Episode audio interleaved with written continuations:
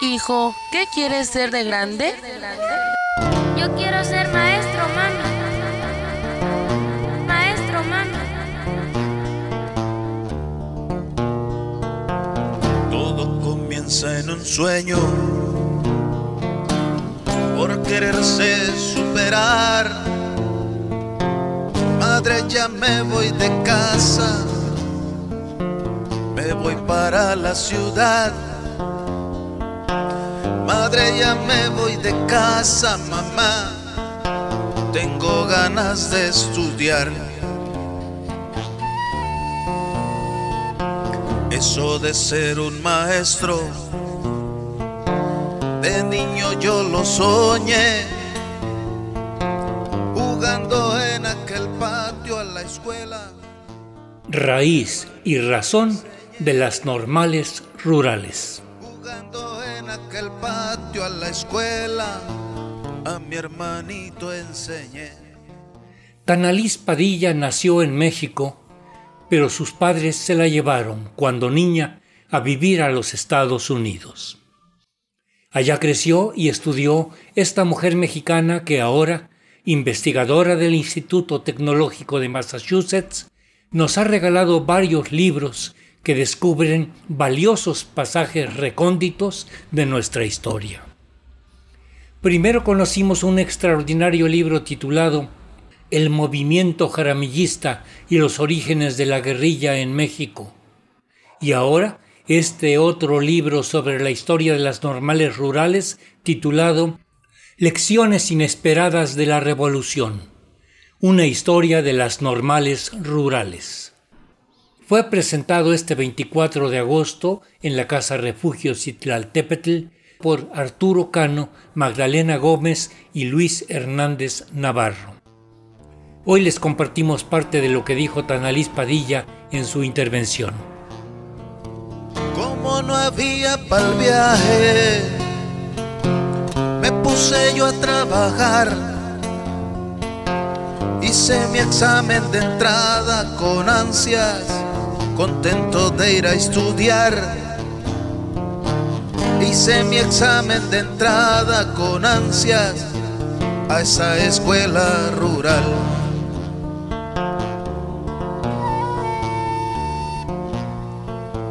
El 26 de septiembre sucedió todo lo peor. Fuimos todos agredidos con armas por el gobierno opresor, tirando a darnos directo a mansalva y mi hermanito cayó.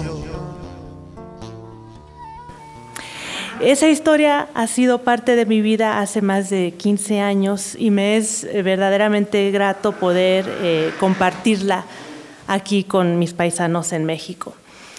Y quisiera empezar haciendo mención de algo que dijo Carlos Berinstein el mes pasado, cuando como parte del GIEI, el grupo interdisciplinario de expertos independientes, eh, él y Ángela Buitrago presentaron el informe final sobre la desaparición de los 43 normalistas de Ayotzinapa.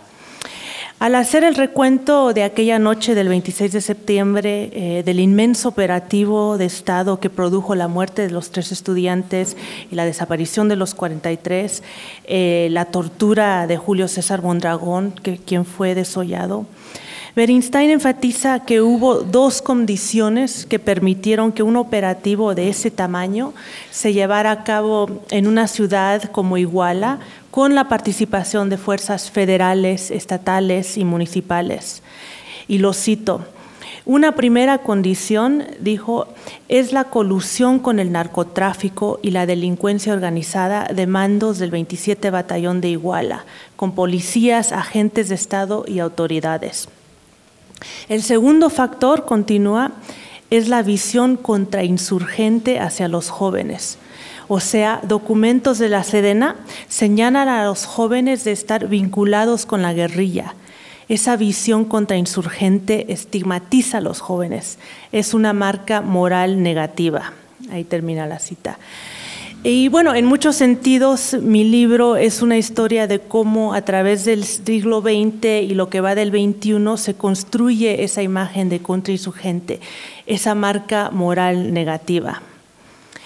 Como sabemos, en la década de 1920 y 1930, las normales rurales se crean para los hijos e hijas de campesinos para que ellos tuvieran acceso a una educación y para que con ella se desplazaran a los lugares más recónditos, eh, más abandonados de la República e hicieran realidad los principios de la revolución. El Estado les asigna la noble tarea eh, concibiéndolos como apóstoles de un nuevo orden entonces mi pregunta es, ¿cómo es que van de apóstoles a subversivos, a guerrilleros, a vándalos, a pseudoestudiantes? Eh, toda esa serie negativa de apelativos con que se les caracteriza hoy. Y no es algo que sucede de la noche a la mañana, eh, es un proceso histórico que vislumbra temas contundentes de nuestra historia. Primero está el hecho de que la escuela rural estaba íntimamente relacionada con el reparto agrario, porque con sus maestros se difundió un nuevo proyecto de lo que sería la sociedad mexicana. Y aquí la educación socialista que se implementó como política oficial durante los 1930 fue fundamental. A pesar de que fue efímera y que no se definió con claridad, su contundencia en la educación rural en general y en las normales rurales en particular se debió a que esta educación socialista concibió de los maestros rurales como líderes sociales. O sea que el proceso eh, de educación no debía quedarse en el aula. Los maestros iban a enseñar a leer y a escribir, pero también iban a diseminar los principios del código agrario, a crear cooperativas, a formar sindicatos, a concientizar al pueblo sobre sus derechos. Y asimismo, la educación socialista forjó en las normales rurales mismas el principio de la ética colectiva sobre lo individual eh, desde un principio los jóvenes de estas instituciones entendieron que dentro de un contexto en el que se tiene tanto en contra, su único recurso era actuar colectivamente. Y entonces, aún derogada la educación socialista entrada a la década de 1940, la ética colectiva se siguió alimentando eh, en base a varias prácticas. Primero, la estructura del internado, las relaciones que se forjan en esos espacios eh, son la esencia de la normal rural y no pueden existir eh, sin esta modalidad. También la visión socialista se preserva en los círculos de estudio, donde los estudiantes leen textos de Marx y Lenin, del Che, de muchos otros este, pensadores eh, socialistas. Y ahí los jóvenes de extracción humilde toman conciencia de que el mundo es injusto no por obra y gracia de Dios, eh, sino por sistemas de explotación creados por los seres humanos. Y si fueron creados por los seres humanos, pueden ser desmantelados también por los seres humanos. Entonces, esta desnaturalización de la pobreza es lo que más temen las élites. Por eso la necesidad de descalificar, de criminalizar y de atacar a las normales rurales y de no darles presupuesto ya no pudimos salvarnos, a golpes nos levantaron, nos desnudaron a puras mentadas, nada podíamos hacer. Boca abajo con la bota en la cara, nos querían desaparecer. Uno de los contextos más importantes para entender la construcción de los normalistas rurales como sujetos subversivos es el periodo de la Guerra Fría. Y entendido la Guerra Fría no como una competencia geopolítica entre Estados Unidos y la Unión Soviética como se suele presentarla tradicionalmente, sino entender a la Guerra Fría como un proceso contrarrevolucionario en el cual las élites nacionales, aliadas con el imperio estadounidense luchan por desmantelar los avances que los pueblos latinoamericanos habían conquistado. Ya sean estos la Revolución Mexicana, la Revolución de Octubre en Guatemala en 1944, el triunfo de Allende en Chile en 1970, La contrarrevolución en Guatemala y Chile fueron golpes de Estado y eso claramente no lo hubo en México. Pero lo que sí vemos aquí es cómo se usó el discurso anticomunista para combatir a los movimientos sociales, a los ferrocarrileros, al, magisterio, a los movimientos estudiantiles, a los campesinos.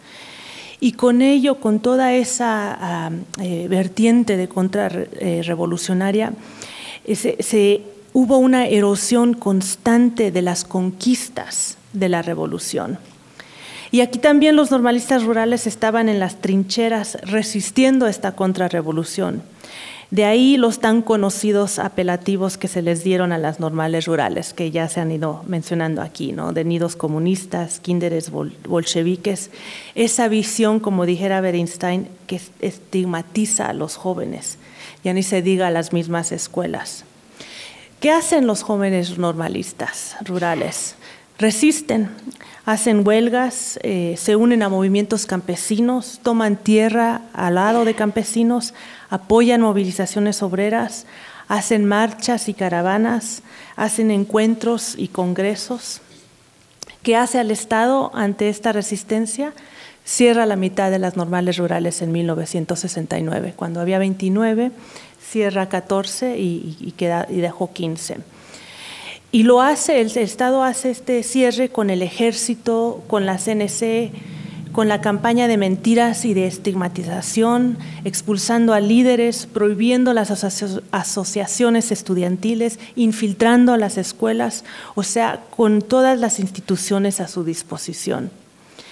Y esto inicia otra fase de la historia de las normales rurales, eh, su asociación con la guerrilla. Eh, como sabemos, la masacre del 2 de octubre en Tlatelolco marcó para muchos jóvenes un cierre de la vía pacífica de protesta. Y no es claro si los estudiantes de las normales rurales se unieron en más grande proporción a la guerrilla que los estudiantes de otras escuelas, de otras universidades. Lo que sí es claro es que las normales rurales son las más asociadas a la guerrilla. Y bueno, pues el Estado aquí lanza una guerra de contrainsurgencia que como vemos por, el, eh, por lo que el GIEI destacó, sigue siendo aplicada décadas después. A los jóvenes se les sigue viendo como guerrilleros, aunque no exista evidencia en la actualidad de que estén unidos a la guerrilla. De hecho, dentro de los documentos que el equipo de transición del presidente Calderón entregó al entrante presidente Peña Nieto, Ayotzinapa aparece en esos documentos como una de las, y cito, prioridad de seguridad nacional. Imagínense que jóvenes que luchan por la educación representan un problema de seguridad nacional. Esto opera ya no dentro del marco de la Guerra Fría, sino dentro del neoliberalismo, eh, el cual se vive desde los noventas para acá. Y las normales rurales van totalmente en contra de la lógica neoliberal. Tienen una esencia colectiva cuando lo que predica el neoliberalismo es la superación individual. Operan bajo una lógica asistencial en la cual los alumnos tienen comedor, internado, uniforme y educación gratuita cuando la lógica neoliberal impone la privatización de estos servicios. Los estudiantes se identifican como marxistas-leninistas cuando los neoliberales, declaran que este marco de análisis ya caducó, a pesar de que ellos son los primeros en acusar de comunistas a cualquier visión progresista, como podemos ver ahora con la actual furia hacia los libros de texto. Y debemos tener claro que la implementación del neoliberalismo ha sido un proceso profundamente violento, por más que se diga que se hace a través de la mano invisible del mercado. Y ha sido violento porque se basó primero en la destrucción de los procesos colectivos que lo pudieran resistir. Ha sido violento porque se basa en la militarización de la sociedad y ha sido violento porque la concentración de la riqueza a la que conlleva condena a las mayorías a la pobreza, a la migración, a la delincuencia, a una forma de trabajo que destruye cuerpo y el alma. Ante este proceso de destrucción, los normalistas rurales se han revelado una y otra vez. Es la historia de esa rebeldía la que pretende contar mi libro. Muchas gracias.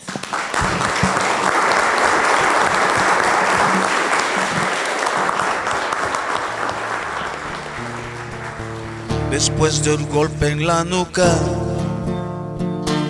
Todo se me obscureció,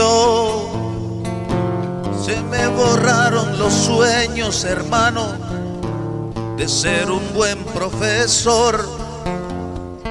Se me borraron los sueños, hermano, pinche gobierno opresor. Hemos escuchado hoy la voz de Tanalís Padilla en la presentación de su libro Lecciones inesperadas de la Revolución, una historia de las normales rurales. Escuchamos partes de la canción Ahora soy 43 del maestro Miguel Ángel Carrillo, originario de San Luis Acatlán, Guerrero. En la asistencia de producción y redes sociales, Analía Herrera Govea. Raíz y Razón, una serie a cargo de un servidor, Ricardo Montejano del Valle. Ahora soy 43. Yo era el cuarto en la lista en mi escuela. Ahora soy 43.